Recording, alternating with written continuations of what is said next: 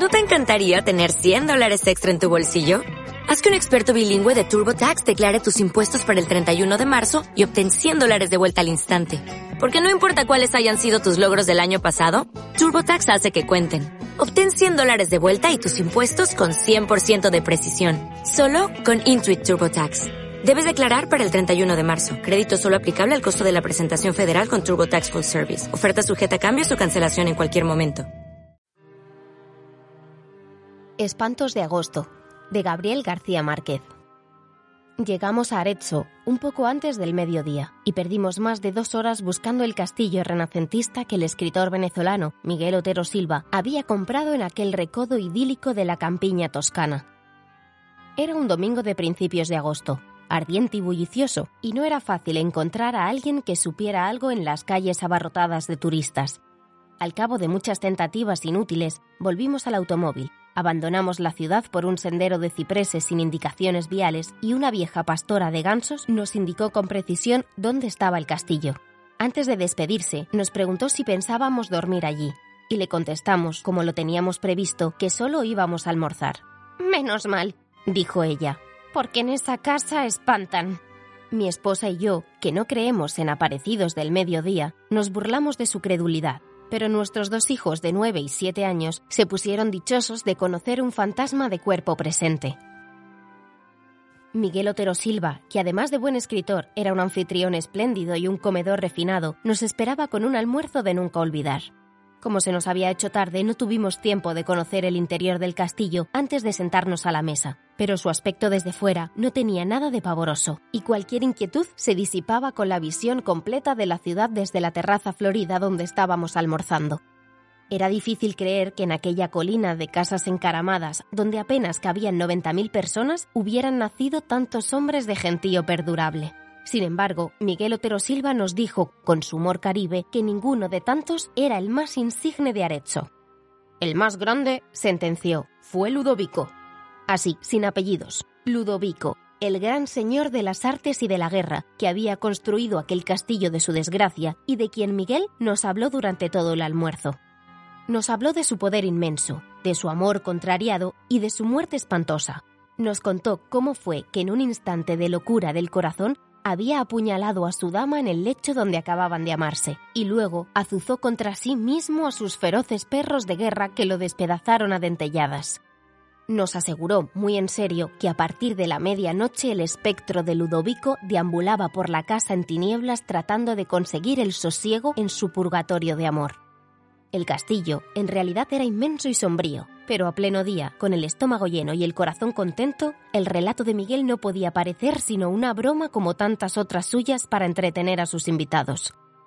Los 82 cuartos que recorrimos sin asombro después de la siesta habían padecido toda clase de mudanza de sus dueños sucesivos.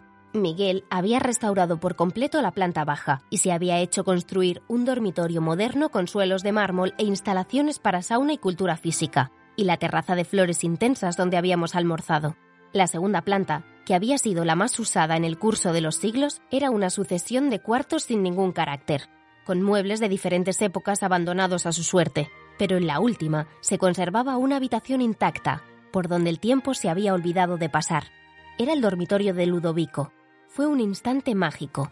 Allí estaba la cama de cortinas bordadas con hilos de oro, y el sobrecama de prodigios de pasamanería todavía acartonado por la sangre seca del amante sacrificada. Estaba la chimenea con las cenizas heladas y el último leño convertido en piedra, el armario con sus armas bien cebadas y el retrato de óleo del caballero pensativo en un marco de oro, pintado por alguno de los maestros florentinos que no tuvieron la fortuna de sobrevivir a su tiempo.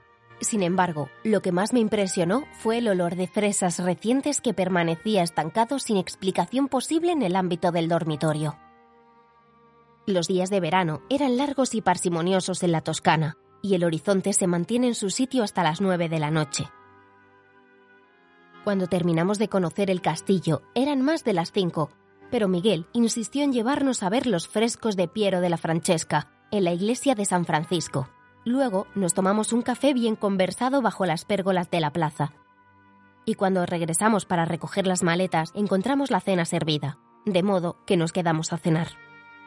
Mientras lo hacíamos, bajo el cielo malva con una sola estrella, los niños prendieron unas antorchas en la cocina y se fueron a explorar las tinieblas en los pisos altos. Desde la mesa oíamos sus galopes de caballos cerrados por las escaleras, los lamentos de las puertas, los gritos felices llamando a Ludovico en los cuartos tenebrosos. Fue a ellos a quienes se les ocurrió la mala idea de quedarnos a dormir. Miguel Otero Silva los apoyó encantado y nosotros no tuvimos el valor civil de decirles que no. Al contrario de lo que yo temía, dormimos muy bien, mi esposa y yo en un dormitorio de la planta baja y mis hijos en el cuarto contiguo. Ambos habían sido modernizados y no tenían nada de tenebrosos.